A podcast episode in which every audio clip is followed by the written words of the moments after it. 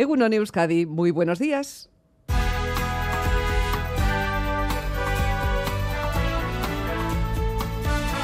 Más que palabras. Con Almudena Cacho. Yo creo que todavía son fechas en las que se pueden pedir deseos o hacer propósitos de año nuevo. Si tuviera que pedir uno, marcarme un objetivo, ganar un premio, me gustaría que me fuera concedida la gracia de la atención plena.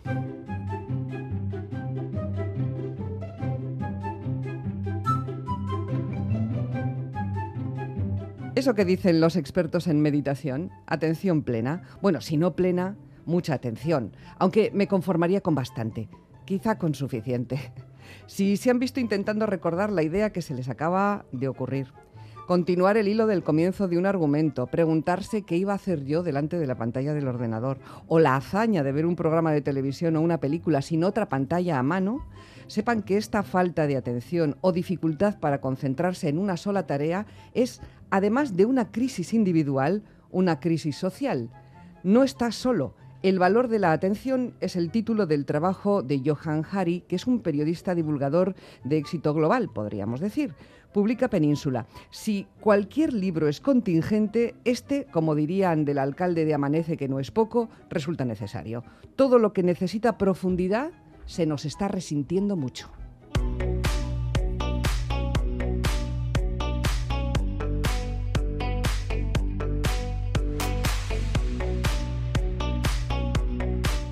Algunos estudios recientes citados por el autor señalan que un adolescente estadounidense se concentra en una sola tarea una media de 65 segundos. ¿Cuánto dirán que mm, aumenta el tiempo si el que realiza la tarea es un adulto?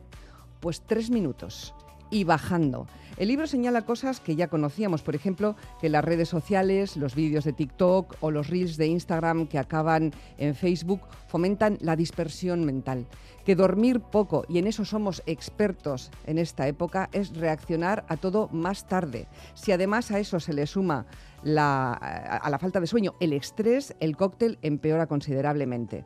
Esta sociedad viene de fábrica con un pequeño trastorno de déficit de atención e hiperactividad. Vamos demasiado deprisa comemos mal y respiramos cócteles contaminantes que afectan a nuestro cerebro. Tampoco dejamos a la mente divagar y esa divagación mental es imprescindible para ser creativos. Que la lectura sostenida, también nos cuentan, se ha desplomado absolutamente, absolutamente. Y que al no ser esta una crisis solamente individual, va a necesitar una solución estructural y colectiva. Como casi siempre, lo que no imaginábamos es lo más interesante. Señalan algunos de los entrevistados de Johan Hari que no es casual que esta falta de atención coincida con la crisis actual de las democracias. Las personas que no son capaces de concentrarse tienden más a soluciones autoritarias, simplistas, y es menos probable que se percaten de que esas soluciones no funcionan. No sabía que los seguidores de Bolsonaro jalearon su elección al grito de Facebook, Facebook.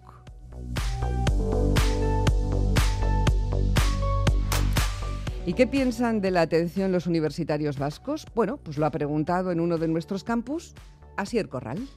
¿Cuánto tiempo eres capaz de hacer una cosa totalmente centrado en ella? según lo que esté haciendo. Pero se me suele ir bastante la concentración. Pues según cuál es la cosa, cuánto me gusta, cuánto interés le pongo, pero yo creo que si algo me interesa y, y me gusta, puedo estar mucho tiempo. Depende de qué cosa esté haciendo y de las distracciones que tenga a mi alrededor. ¿Dirías que te distraes fácilmente? Hombre, pues si algo no me gusta, pues encuentro mis distracciones y la verdad que sí. Entre que tengo el móvil cerca y tal, pues entre una cosa y otra no soy capaz de mantener la concentración pues más de 40 minutos. ¿Por qué crees que no somos capaces de mostrar nuestro 100% de atención en algo? Porque nos aburrimos, porque o sea, estamos tan acostumbrados a recibir mucha información con el móvil que el estar centrado solo a una cosa nos aburre, entonces necesitamos más estímulos. Tenemos muchas distracciones y muchas cosas en la cabeza y pues nos desconcentramos muy fácilmente. Porque en el móvil, como hay tantos receptores y estímulos, entre redes sociales, WhatsApp, no sé qué, pues al final como que de una forma u otra queremos hacer toda la vez, o sea, tanto mirar la tele, como estudiar, como estar con el móvil, y es evidente que toda la vez no se puede. ¿Y piensas que, por ejemplo, los vídeos cortos de redes sociales, como puede ser TikTok o Reels, son una causa o una consecuencia de la falta de atención? Yo creo que son una causa, no por falta de atención salen los reels o los TikToks. Una causa, porque al final son... O sea, tú cuando entras en TikTok o en Reels lo que pasa es que nunca se te acaba el contenido, sigues deslizando y te puedes pegar horas, o sea, hasta que tú no digas que paras no acaba. Entonces nos hemos acostumbrado a ese ritmo, no sé, de ver cosas todo el rato y pues ya una nos aburre. Yo diría que la cosa, o sea, sin redes sociales, no sé cómo lo hacía la gente de hace 20, 25 años. Bueno, es que igual había otras formas de distraerse, entonces no sabría decirte la verdad.